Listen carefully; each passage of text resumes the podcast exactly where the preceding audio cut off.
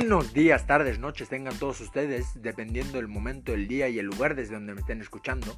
Hasta allá, les mando un saludo. Mi nombre es Cinti y esto es Economía para no economistas.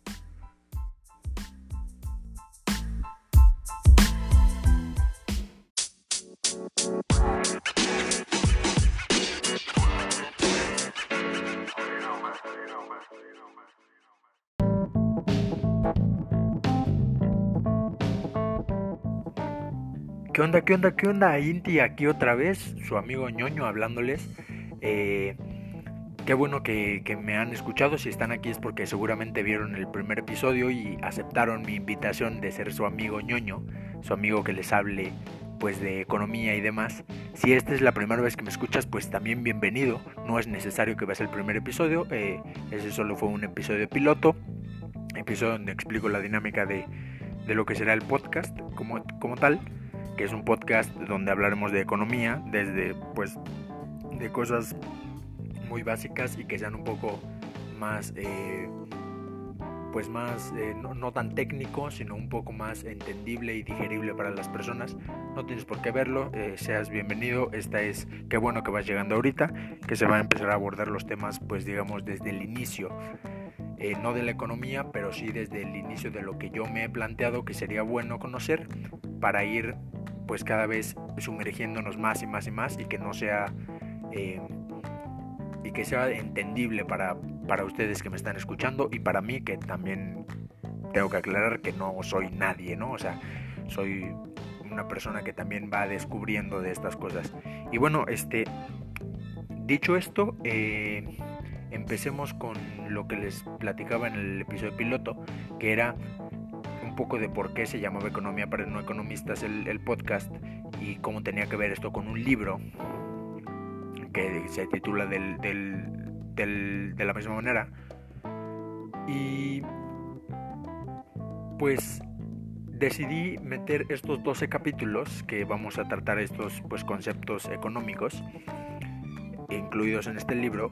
Eh, decidí titularlo con peras y manzanas, puesto que, pues, como les decía, pues es intentar explicarlo de la manera más entendible y digerible posible, sin tanto tecnicismo, con ejemplos como muy prácticos, como muy de la vida cotidiana. Y de, de esta manera ir de la mano entendiendo todo, pues digamos como desde el principio e irnos metiendo, ¿no? Entonces, habiendo dicho esto, también me, es muy pertinente decir que eh, este capítulo y los siguientes, eh, todo lo que se diga es pues básicamente cimentado o muy fomentado en lo escrito por Fernando Antonio Noriega en este eh, libro Economía para no economistas, los conceptos, las definiciones, pues incluso hasta ciertas como alternativas que en algún momento se plantearán son totalmente del autor. Eh, obviamente le he metido un poco de, pues de mi, pues ahora sí que de mi cosecha, un poco de opinión, eh, pues ahí como entre líneas y demás, pero todo lo demás les digo conceptos e incluso en, algún momento presenta hasta alternativas o soluciones entre comillas por llamarlo así es totalmente el autor yo no tengo nada que ver con eso y es todo el crédito del autor excelente libro si lo quieren buscar está en PDF está lo pueden encontrar en internet incluso y es este Economía para no economistas de Fernando Antonio Noriega Ureña pero bueno vamos ahora sí a empezar el episodio y me es muy. Me, se me hace pertinente empezar, pues, incluso este podcast, este proyecto, con una definición que es la que engloba cómo es que se encuentra la economía, pues, prácticamente en el mundo en este momento. Y es, es la definición del neoliberalismo. ¿Qué es el neoliberalismo? El neoliberalismo es una corriente de pensamiento económico y político que surge en el siglo XX es una, es una corriente del siglo pasado que si bien se basa en, eh, en una corriente mucho, eh, mucho anterior, mucho más anterior a, esta, que es el liberalismo clásico, pues trata de como de regresar eh, los principios del liberalismo clásico y adecuarlos como modernizarlos de cierta manera para que encajen en lo que era el siglo XX y es eh, este, esta corriente de pensamiento que se sigue adoptando mucho incluso en el siglo XXI y se basa en la defensa del, del sistema capitalismo, del sistema capitalista, perdón, que es el que predomina en gran parte del mundo en, en estos momentos. Eh, y bueno, esta es la definición como muy... Eh, como muy técnica, digamos. Pero pues los principios del neoliberalismo es libertad absoluta, puedes hacer lo que se te antoje, siempre y cuando tengas dinero, porque pues defiende al sistema capitalista. Eh, defienda la propiedad privada, o se hace, eh, pues sí, todo, todos los, eh, todo, todo bien que adquieras es tuyo, es privado, ¿no? O sea, tú tienes una casa y tu casa es tuya.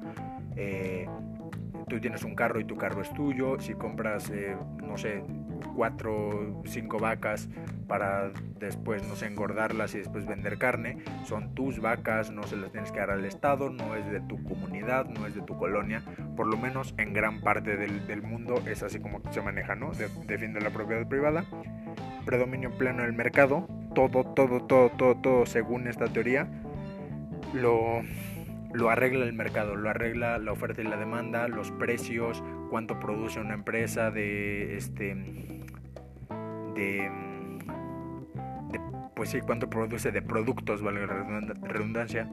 Em, todo, todo, todas estas fuerzas eh, son las que, las que mueven el planeta. Y este es un punto muy importante, eh, el que el neoliberalismo dice que el mercado eh, pues mueve todo, ¿no? Y las otras cosas son individualismo, libre mercado, o sea que todos, que las cosas pueden transitar las mercancías de un lugar a otro sin fronteras, sin este, sin ningún tipo de barreras ni nada de eso. Y que tiene un peso mínimo, mínimo el Estado, ¿no? Que el Estado no se puede meter en eso, solo el mercado, ¿no? Entonces, después de esto entremos ya con globalización, que es ya parte del título, Hoy vamos a ver los temas de globalización y convergencia. Y el concepto de globalización, según el libro, es un proceso impulsado por los países desarrollados o las economías desarrolladas, lo que se conoce como el primer mundo, que consiste en la prosecución del libre movimiento de mercancías y recursos financieros entre todos los países del planeta y no en libre tránsito de personas. Se enfoca en quitar barreras arancelarias, o sea, que no haya impuestos eh, para transitar mercancía o productos financieros de un país a otro, de un lugar a otro. Aunque es cierto que algunos países pues si les ponen aranceles eh, dentro de sus fronteras, se supone que en un mundo globalizado no existirían estas cosas.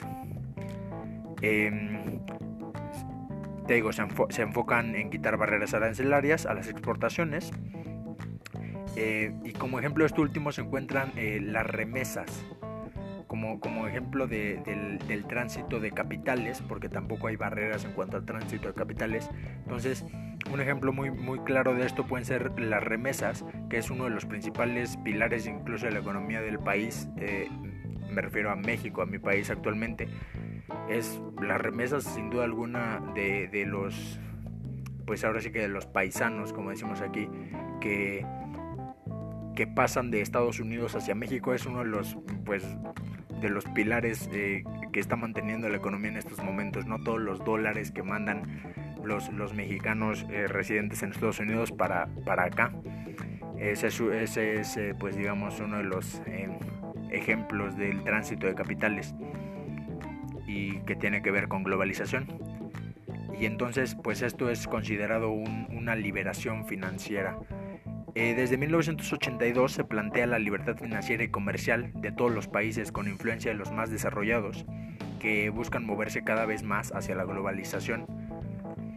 Eh, aquí hay que hacer énfasis en que se, plantea eh, con demasiada influencia de los países desarrollados, de las economías de primer mundo. O sea, ellas son, digamos, las que están ansiosas de, de una economía globalizada. Ahorita veremos por qué. Pero antes de irnos hasta 1982 quiero regresar un poco y contarte un poco de la historia de cómo era antes de los 80s la economía, ¿no? eh, antes de, esto, de, esta ansia de los primermundistas por más globalización y que pueda exportar cosas y que me entre dinero y que, me, y que salga dinero de mi país y demás, la economía funcionaba diferente, funcionaba como una dependencia, como, un, como una organización, como, pues sí, como una dependencia de gobierno, como una secretaría aquí en, en el caso de México. Y esta dependencia se llamaba Banco Mundial se rompieron la cabeza, pero con el nombre, pero bueno. Este fue creado en 1944 y, digo se rompieron la cabeza porque vamos a darnos cuenta de que el Banco Mundial era como un banco, pero mundial.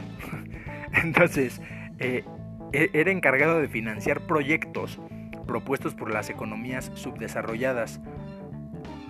Eh, las, economías desarrolladas eh, las entendemos como economías emergentes, lo que coloquialmente se conoce como economías tercermundistas, como las economías no industrializadas, ¿no? Entonces, ahora acá que porque se va a mencionar mucho dentro de este capítulo y los siguientes, una economía subdesarrollada o, emergente es lo que se conoce como, como economía tercermundista. Eh, entonces, el Banco Mundial se encargaba de financiar proyectos propuestos por economías subdesarrolladas, o sea, tú como tercermundista llevabas tu proyecto. México, México decía, es que aquí te traigo mi proyecto y este y pues quiero tanto dinero, ¿no? Y ese, ese proyecto se financiaba con dinero que, brindaban las economías eh, desarrolladas, el primer mundo, por decirlo coloquialmente. Y a partir de este momento, pues estas eh, economías las quisiera llamar industrializadas. ¿no? Cada que escuches eh, economías industrializadas hablamos del primer mundo. Y muchas veces em, se hacían estos, estas transacciones,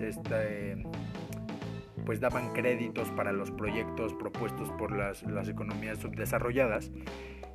Pero Ocurría en muchas ocasiones que se condicionaba a los países que recibían este préstamo, se, les condicionaba a que todo lo que ellos compraran, o sea, les decían yo te doy el dinero, pero todo lo que tú compres, ¿qué necesitas? ¿Necesitas maquinaria? ¿Necesitas personal técnico? Ok, todo eso me lo vas a comprar a mí. Yo, el primer mundo, te voy a dar el dinerito a ti y tú me lo vas a comprar a mí. Vamos a poner un ejemplo. Imaginemos que la economía industrializada es, no sé si puedo decir esto aquí, pero pues bueno, imaginemos que la economía industrializada es la Coca-Cola. Y mientras la economía eh, industrializada es Coca-Cola, tú eres una economía subdesarrollada y tienes una tienda, una tienda donde vendes refrescos, este, frituras, eh, jugos, eh, eh, lácteos, cosas así en general, ¿no? Y entonces un día Coca-Cola se da cuenta de que te entra a tu tienda y se da cuenta de que te faltan tres refrigeradores. Entonces te dice, ¿sabes qué? Hoy vengo de buenas. Y por eso mismo te voy a patrocinar tres refrigeradores. Los tres que te faltan, ahí en ese hueco que veo que no tienes nada, te voy a meter tres refrigeradores ahí. Tú dices, no bueno, ¿quién es esta persona? O sea, ¿quién es Coca-Cola que me va a regalar refrigeradores? No, bueno, pues los que quieras, más, póngame cinco, ¿no? Entonces te dice, vengo mañana con sus refris. Tú dices, venga hoy si quiere, ¿no? O sea, regalado lo que sea. Al día siguiente llega con, tus tres refrigeradores y los instala. O sea, tú no tienes que hacer nada. Tú ni siquiera tuviste que pagar a alguna persona que supiera instalar refrigeradores o que les tuviera que dar mantenimiento, nada. Él llega ya con las personas que te lo van a instalar y todo, los baja de la camioneta en las que los trae y los, los, los mete a tu tienda, los instala y te los deja funcionando. Y te dice, ya están sus refrigeradores.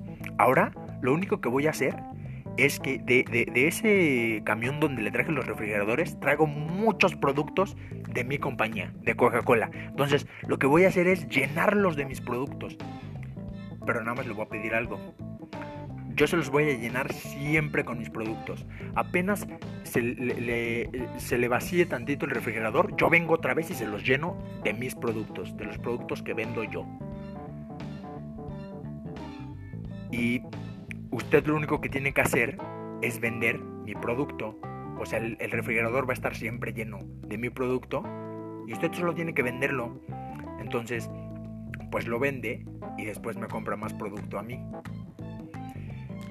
Pues más o menos es esa, eh, es esa la, relación que tenían estos, estos créditos, ¿no? Y entonces pues les decía, y no puede, y, tampoco puede poner en ese refrigerador otro producto que no sea mío o que no lo venda yo.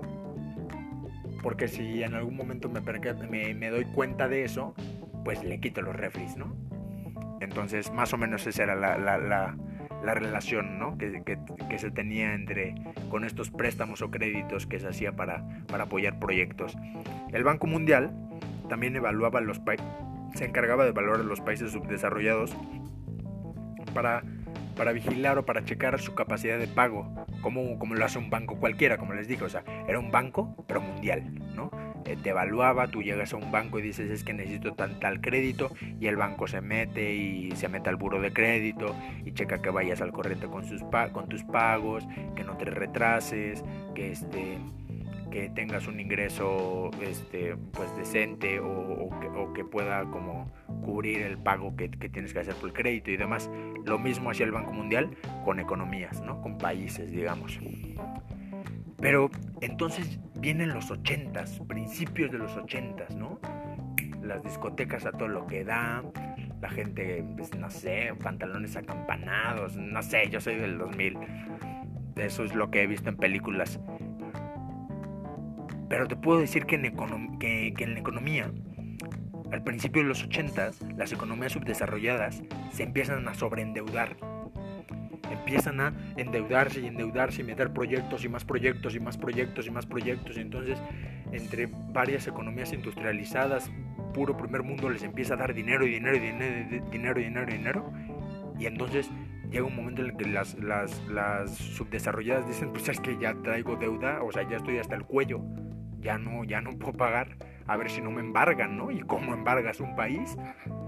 Entonces, se sobreendeudaron y la corrupción y el mal manejo de los créditos que estaban obteniendo eh, hizo que, pues todo, todo el, sistema que, había funcionado durante 40 años, un poco menos de 40 años, se cayera el, el sistema de este banco, de este banco mundial. Esto al mismo tiempo que las redes electrónicas de comunicación empezaban a aparecer como un fenómeno simultáneo al de la globalización. Entonces, principios de los 80s, se empieza a hablar de globalización, de un nuevo fenómeno, de dos nuevos fenómenos en realidad, ¿no? las redes electrónicas y la globalización como tal, ya que empezaba a tener eh, la posibilidad de recibir y enviar flujos enormes de información. Esto con, con las redes electrónicas les daba la posibilidad de de transportar o de, pues sí, de enviar grandes flujos de, información e incluso con estos flujos de información establecer transacciones de compra y venta desde cualquier parte del mundo.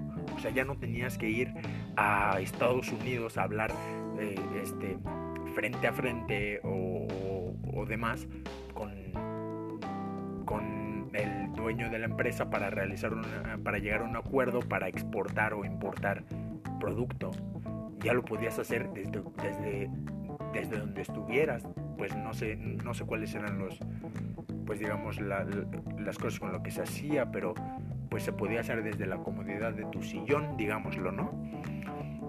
Y entonces, eh, evidente e inexplicablemente, para aquel entonces, estos dos fenómenos de la mano iban derribando fronteras por todo el mundo, pero al mismo tiempo establecían fronteras más sólidas e indestructibles, ¿no?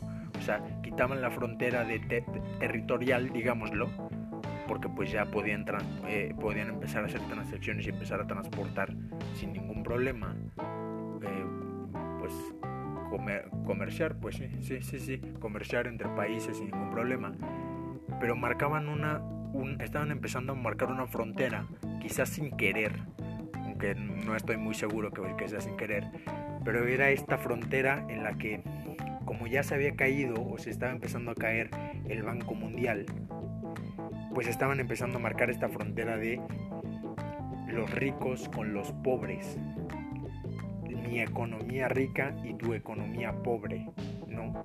Entonces, esa frontera iba, iba a ser o se ha mantenido como una de las fronteras como más inquebrantables hasta el momento, ¿no? Mucho más allá de la territorial y se estaba empezando a gestar este tipo de frontera em, dentro, de, dentro de la economía mundial. Entonces el libre mercado parecía ya la única vía para el desarrollo de los países menos, menos em, pues desarrollados. Entonces, y esto según los desarrollados, ¿no? O sea, las economías desarrolladas decían, pues para que tú no seas pobre, la, la, única, la única vía factible es el libre mercado. Porque yo te voy a seguir prestando dinero a tasas obviamente mucho más elevadas que las que me, que las que me, me daba el Banco de México, porque el Banco de México, el Banco Mundial, perdón, porque pues ya no hay, ya no tienes aval, ¿no? O sea, tú, tú necesitas y yo te lo voy a prestar, pero a mi, a, a mi precio, ¿no? Entonces, el, el aval había desaparecido lo que hizo que los países no industrializados, las economías subdesarrolladas, tuvieran que pujar por los créditos. Es decir, le doy mi crédito al que ofrezca pagarme una tasa de interés más grande, si no, no se lo doy a nadie. En esa postura estaban las economías de primer mundo.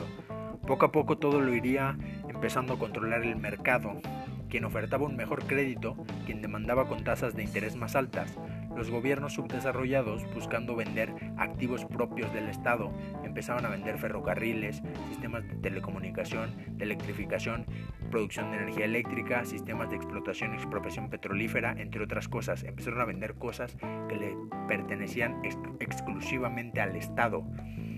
Lo, lo vendían a iniciativa privada extranjera con el fin de que estos compraran sus activos con divisa extranjera y de cierta manera esta divisa pudiera fortalecer sus finanzas públicas y generar un poco de crecimiento económico, lo cual no estaba del todo bien, ya que esto solo fortalecía la divisa internacional y hundía más la divisa local.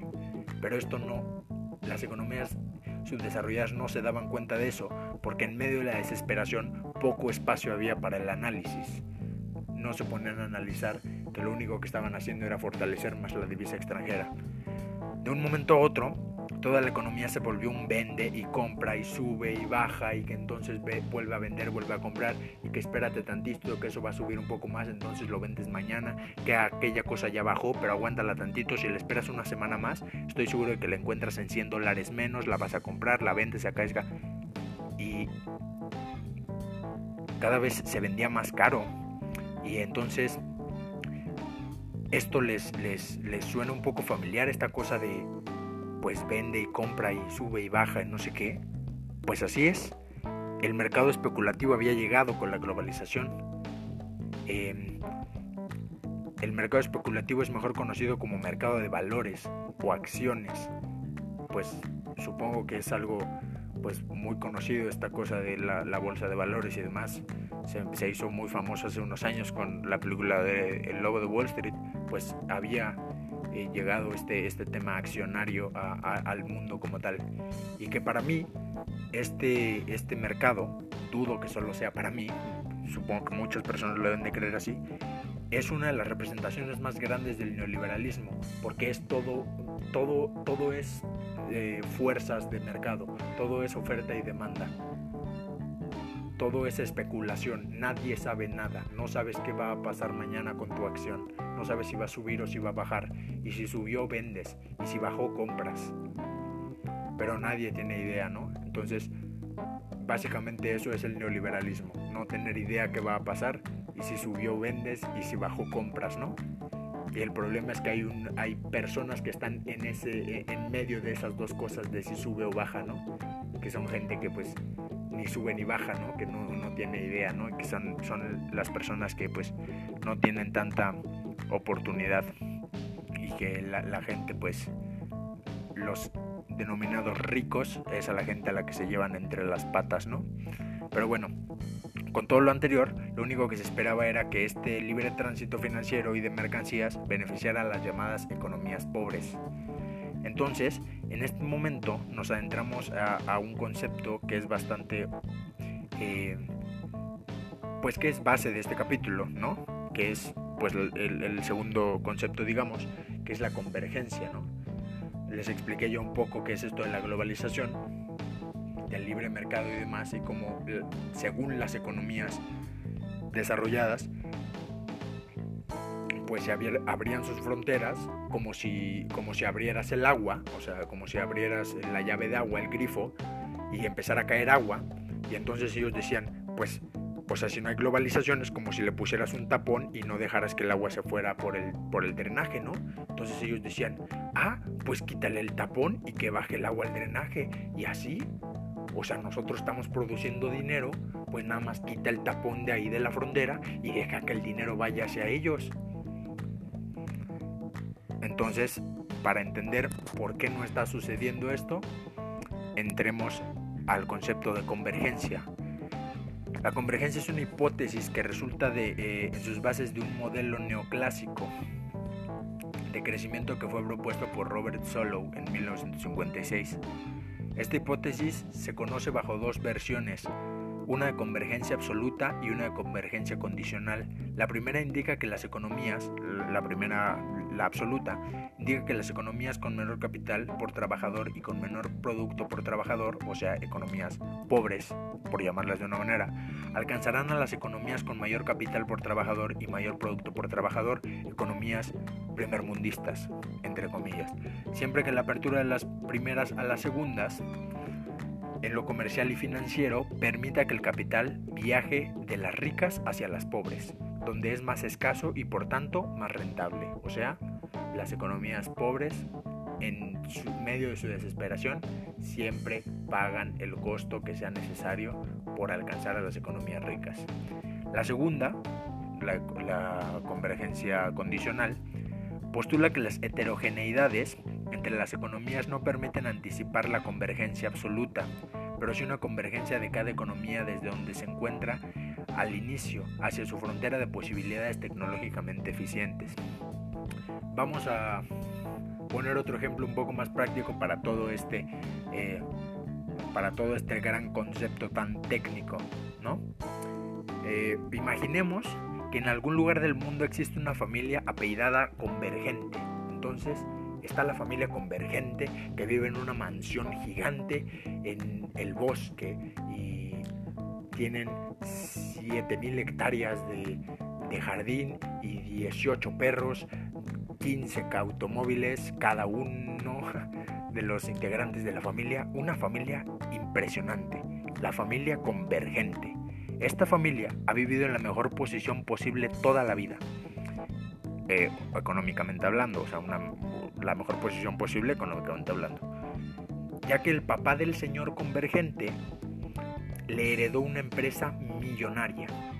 Entonces no se preocupan por nada y tienen la vida resuelta para ellos y no solo para ellos, sino sus siguientes tres generaciones. El señor y la señora convergente tuvieron dos hijos. Ellos eran absoluto convergente y condicional convergente. Entonces, absoluto es un mi rey intratable intratable de, esta, de estas personas que hablan con una papa en la boca y que apenas los ves entrando y dices, ay no, se va a poner bien ojete la fiesta, se va a poner mala, mala, mala, mala, mala. El cual toda la vida, absoluto, toda su vida ha pensado, güey, los pobres son pobres porque quieren. Mi papá y sus amigos neoliberales les ofrecen todo, les dan maquinaria e invierten en sus proyectos todos mal organizados. Si ellos no progresan es porque no quieren. Pero estoy seguro que cuando ellos quieran y le empiecen a echar ganitas, podrán estar a nuestro nivel. Por otro lado, está condicional convergente, la cual absoluto disfruta llamar mi hermana la rara entonces, condicional es una niña un poco más cohibida que, absoluto. O diría con mucho más cohibida. Ha leído algunas cosas en su vida y tiene un poco más de... Pues está un poco más abierta, entre comillas, mentalmente.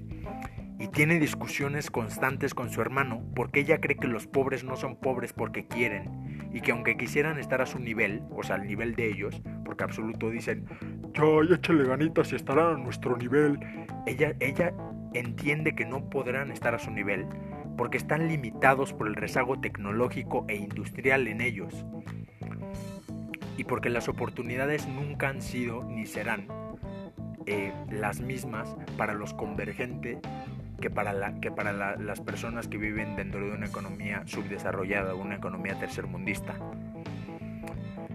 Evidentemente los convergentes y sus, amigos, la familia neoliberal, porque tienen unos amigos que es eh, esta segunda familia apellidada neoliberal, creen que la pura verdad es lo que dice absoluto, porque es lo lógico. Ellos creen que los pobres son pobres porque quieren, porque es lo lógico. Nosotros les brindamos todo y ellos no lo toman porque son tontos.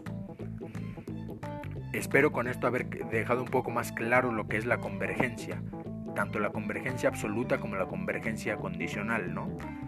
La convergencia absoluta, esta cuestión de les damos todo y ellos no lo toman, y la convergencia eh, condicional que es que aunque quisieran, aunque quisieran las economías emergentes tomarlo, tienen ciertas limitantes que, que, las economías industrializadas no, no tienen y no comprenden.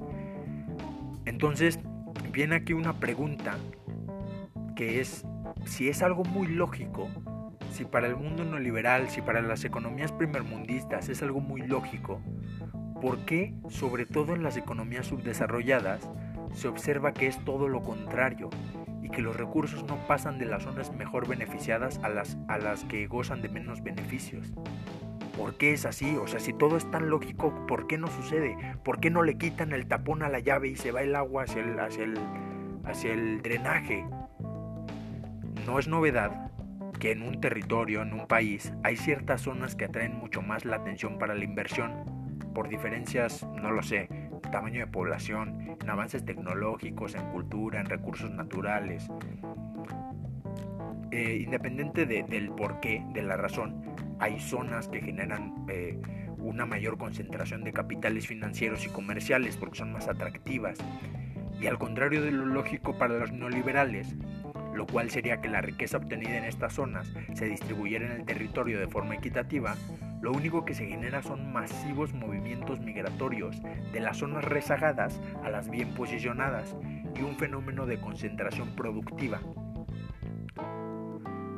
O se hace que imagina que tienes un país y entonces las zonas eh, las zonas este pues eh, más atractivas para la inversión están en el centro de tu país. Y entonces lo que pasa es que los del sur se van para el centro, los del norte se van para el centro porque es la zona más atractiva y es donde más oportunidad hay, pero entonces solo se produce en el centro y se produce demasiado en el centro que se terminan los recursos de, esa parte del país. Y en el norte y en el sur hay demasiados recursos pero no hay gente que produzca porque no hay oportunidades y entonces hay una sobrepoblación en el centro, mientras que en el norte y el sur hay pues eh, muy poca población y evidentemente es gente que está en condiciones muy precarias. Es un ejemplo un poco eh, gráfico. Y entonces pasamos de la globalización a convergencia, entendiendo, eh, o sea, con todo esto pues pasamos de la globalización a convergencia, entendiendo un poco los dos conceptos y espero haberlos podido dejar bastante claros. Y recorrimos incluso un poco de historia económica con el Banco Mundial y la introducción de la globalización en el mundo.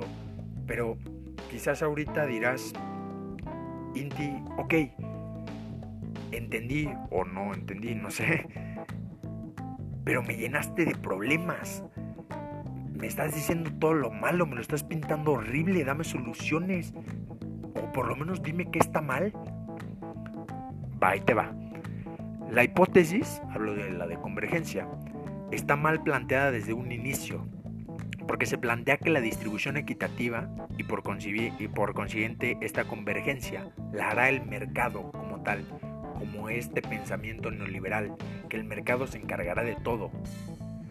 Y que él así tal cual, como si el mercado fuera una persona, como si la oferta y la demanda fueran una persona, se pararán y con una varita mágica dirán, tú eras pobre y ahora eres rico.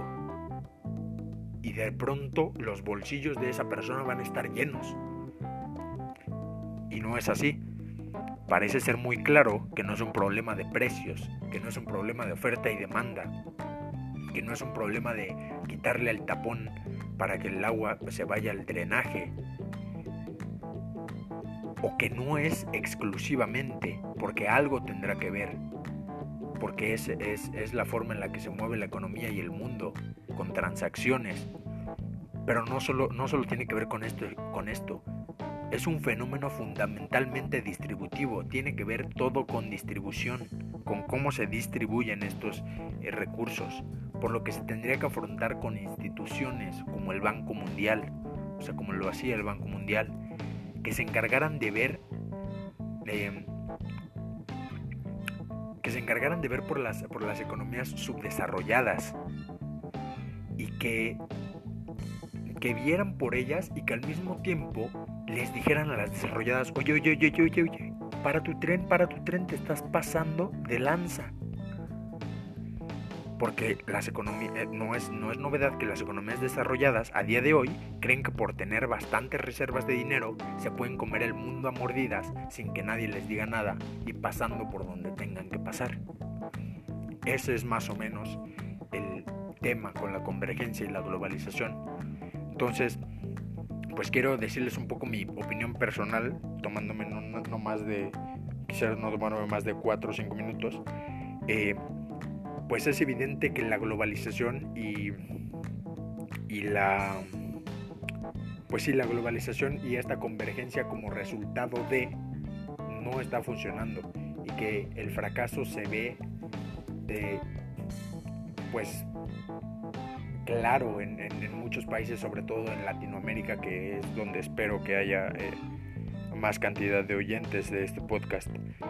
Eh, es, muy, es, muy claro cómo eh, cómo la gente o cómo los países no que están bien posicionados no entienden esta cosa eh, de que no es tan fácil decir pues pásame, eh, pásame tus máquinas y aquí yo las manejo y con eso ya produzco mucho y me hago país primermundista. No es tan fácil y entiendo que no lo entiendan porque jamás jamás se han, han estado en esa situación como de desventaja, ¿no? Una persona, pues un presidente que ha nacido en un país primermundista y que toda la vida ha estado ahí, se le puede hacer muy fácil decir, pues voy a poner una frontera, voy a construir un muro para que no me pasen los mugrosos, la gente sin trabajo y me venga a invadir aquí de, violencia y de inseguridad mi país. Se le puede hacer muy fácil que haya libre tránsito de eh, de mercancías y de productos financieros, pero no de personas hacia cualquier parte del mundo, ¿no? Que las personas se puedan mover libremente. Probablemente eso también haría un poco la diferencia, el hecho de que cualquier persona estuviera en cualquier parte del mundo como ella quisiera, ¿no?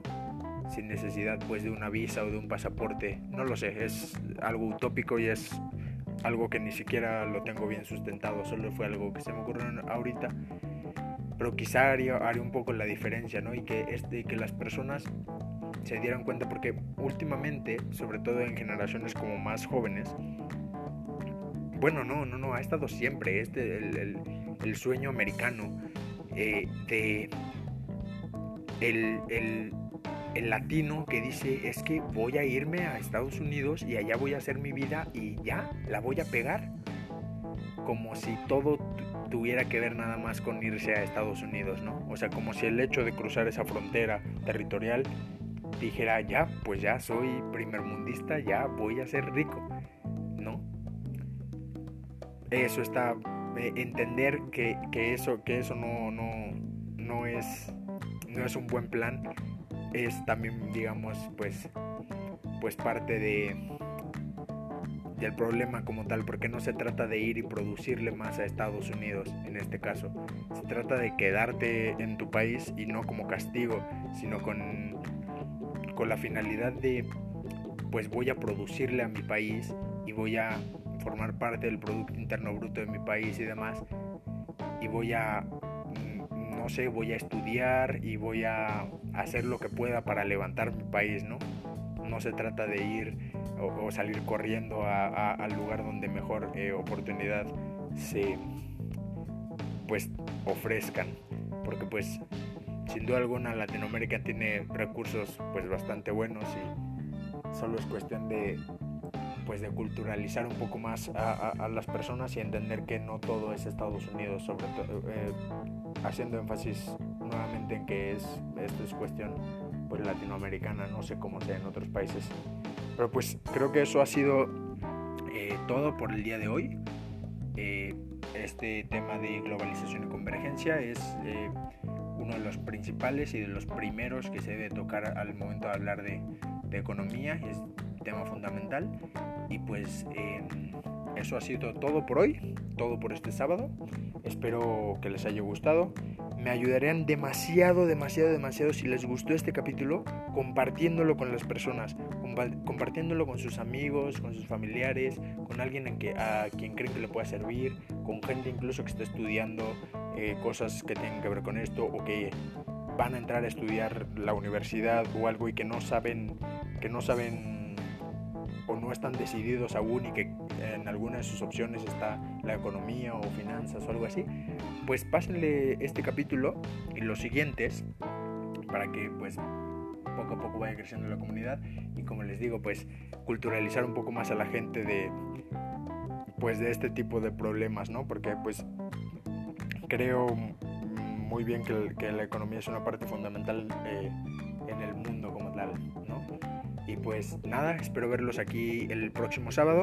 Probablemente los capítulos van a estarse subiendo cada 15 días para prepararlos bien y tenerles un buen contenido. Y nada, espero verlos entonces dentro de 15 días en otro sábado más. Y pues los dejo. Buenos días, tardes, noches. Desde donde sea que me escuchen. Bye bye.